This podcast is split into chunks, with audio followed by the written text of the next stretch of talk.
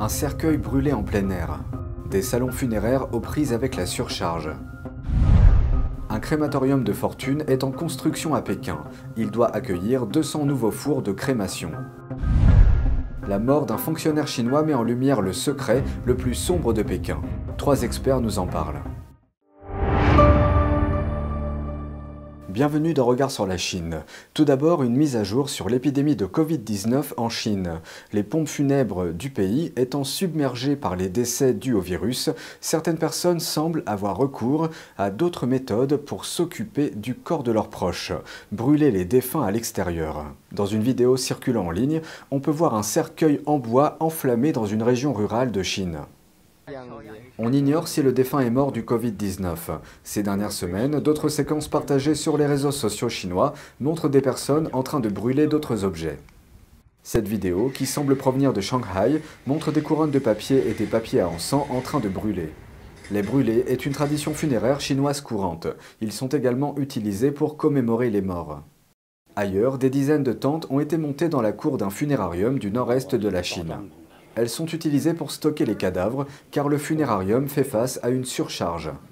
De plus, un autre établissement du nord-est de la Chine a installé au moins quatre nouveaux fours de crémation au cours du week-end, une tentative apparente de répondre à la demande de service. À Pékin, les crématoriums fonctionnent 24 heures sur 24 pour répondre à cette demande croissante. Un hôpital de fortune y est reconverti en crématorium de fortune. Il sera complété avec 200 fours de crémation. Voici ce qu'un homme, supposé être un travailleur sur le site, a dit dans une vidéo. Il va être transformé en crématorium. Il y a une pénurie de crématorium à Pékin. Il n'y a pas assez de fours. 200 fours vont être construits ici. L'hôpital de fortune était auparavant utilisé pour mettre en quarantaine les malades du Covid-19 ou leurs proches. C'était avant que Pékin ne revienne sur sa politique du zéro Covid-19 le mois dernier. Dans la séquence, l'homme explique que la zone où se trouvait le personnel de l'hôpital était en train d'être nettoyée et qu'elle serait à la place utilisée par le personnel du crématorium et les proches des défunts. Des équipements relatifs à la crémation sont déjà sur place.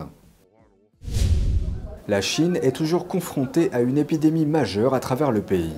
Lundi, un département sanitaire local de la province du Henan, en Chine centrale, a déclaré qu'au 6 janvier, environ 90% de la province était infectée par le Covid-19.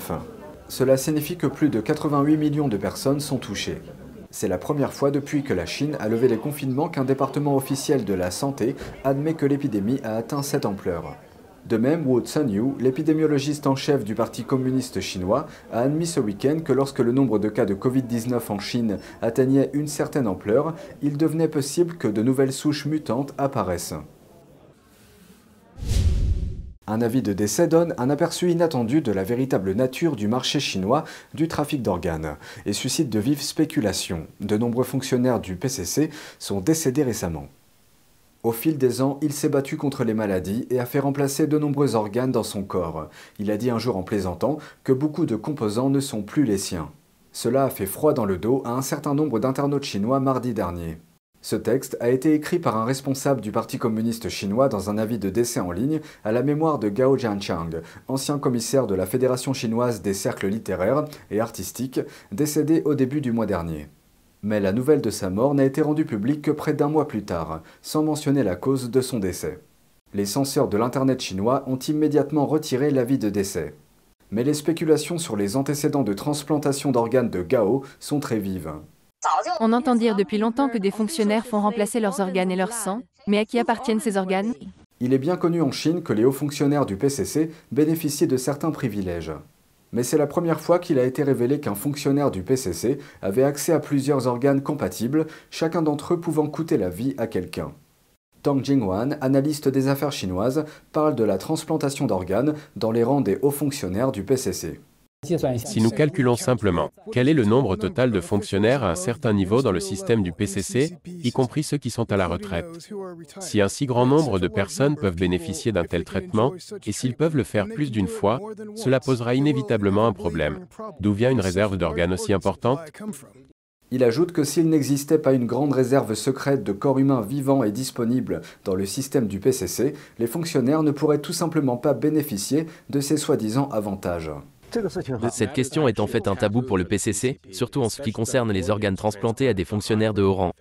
Lorsque les prélèvements forcés d'organes sur les pratiquants de Falun Gong ont été révélés pour la première fois en 2006, des questions ont été soulevées concernant les abus du régime en matière de transplantation d'organes. Depuis des décennies, la Chine est accusée de prélever les organes de ses citoyens par la force. Les victimes sont tuées dans le processus et leurs organes sont utilisés dans des opérations de transplantation générant des milliards de bénéfices. La Chine effectue entre 60 000 et 100 000 transplantations par an dans son pays et elle ne les déclare pas. Et encore une fois, je pense que ce n'est pas seulement un problème d'éthique. C'est un problème de mauvaise médecine.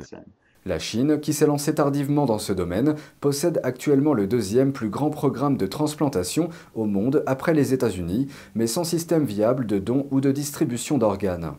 Dans le jugement du China Tribunal de 2020, il a été dit que les pratiquants de Falun Gong ont été une et probablement la principale source d'approvisionnement en organes. Ils sont principalement tués à la demande pour leurs organes. Donc on parle de quelqu'un qui a eu, encore une fois, de multiples transplantations d'organes, qui vit jusqu'à 90 ans et qui a eu ces transplantations au cours des 20 dernières années. Il est probable que ce fonctionnaire ait reçu ses organes à la suite du meurtre sur demande de vie innocente. La longévité des membres du parti a longtemps été un sujet de curiosité en Chine. Mais selon Heng He, alors que le virus fait rage en Chine, cette longévité accrue a vu ses limites, même avec de multiples greffes. Vers la mi-novembre, il y a eu une épidémie dans un hôpital de Pékin. Ces personnes y sont hospitalisées depuis longtemps, elles disposent d'unités de soins intensifs et de personnes spécialement chargées de s'occuper d'elles. Mais depuis que le virus s'est déclaré dans l'hôpital, leur avantage d'être protégés à l'écart de la société devient un inconvénient. Les patients transplantés qui se retrouvent à l'hôpital sont jusqu'à 28% à mourir du Covid-19 ou d'une maladie virale. Selon une publication de l'American Lung Association, les personnes dont le système immunitaire est affaibli courent un risque plus élevé de contracter une forme grave du Covid-19, même si elles sont vaccinées. Les personnes qui prennent des immunosuppresseurs pour prévenir le rejet des greffes d'organes sont considérées comme immunodéficientes. Xiao Wali, NTD Actualité. Des internautes partagent leur expérience et montrent des scènes relatives à la pandémie sur Internet. Voici quelques extraits de vidéos partagées par des Chinois. Il y a quelques jours, une femme de Chine continentale âgée de 30 ans a fait une rechute après s'être partiellement rétablie du Covid. Qui a dit que le Covid était simplement un rhume J'ai 30 ans, après avoir été guérie du Covid, je suis allongée dans la salle des urgences. Vous devez regarder cette vidéo, je pense qu'elle vous aidera. Ne pensez pas que vous êtes jeune et que les symptômes du Covid-19 n'ont rien à voir avec vous. J'ai 30 ans, guéri du Covid, mais je viens d'être réanimé par le service des urgences. Cette vidéo est pour que vous fassiez attention.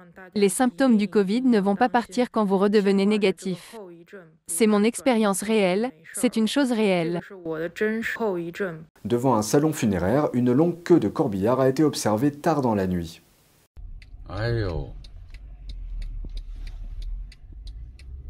La file est très longue. Ce sont des corbillards.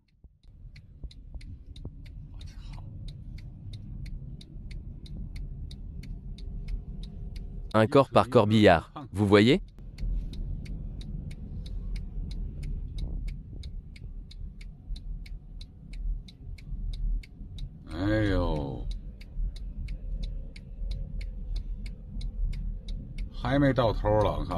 On n'arrive pas encore à la fin. Ce n'est pas encore la fin. Réfléchissez, ça représente combien de personnes? Le 1er janvier, un grand nombre de personnes faisaient la queue à l'entrée du funérarium de Hangzhou.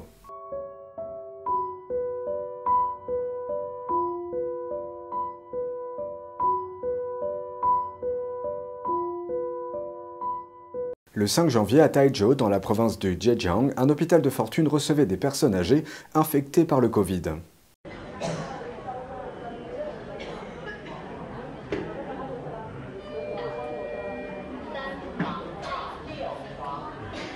Nous vous tiendrons informés de l'évolution de la situation.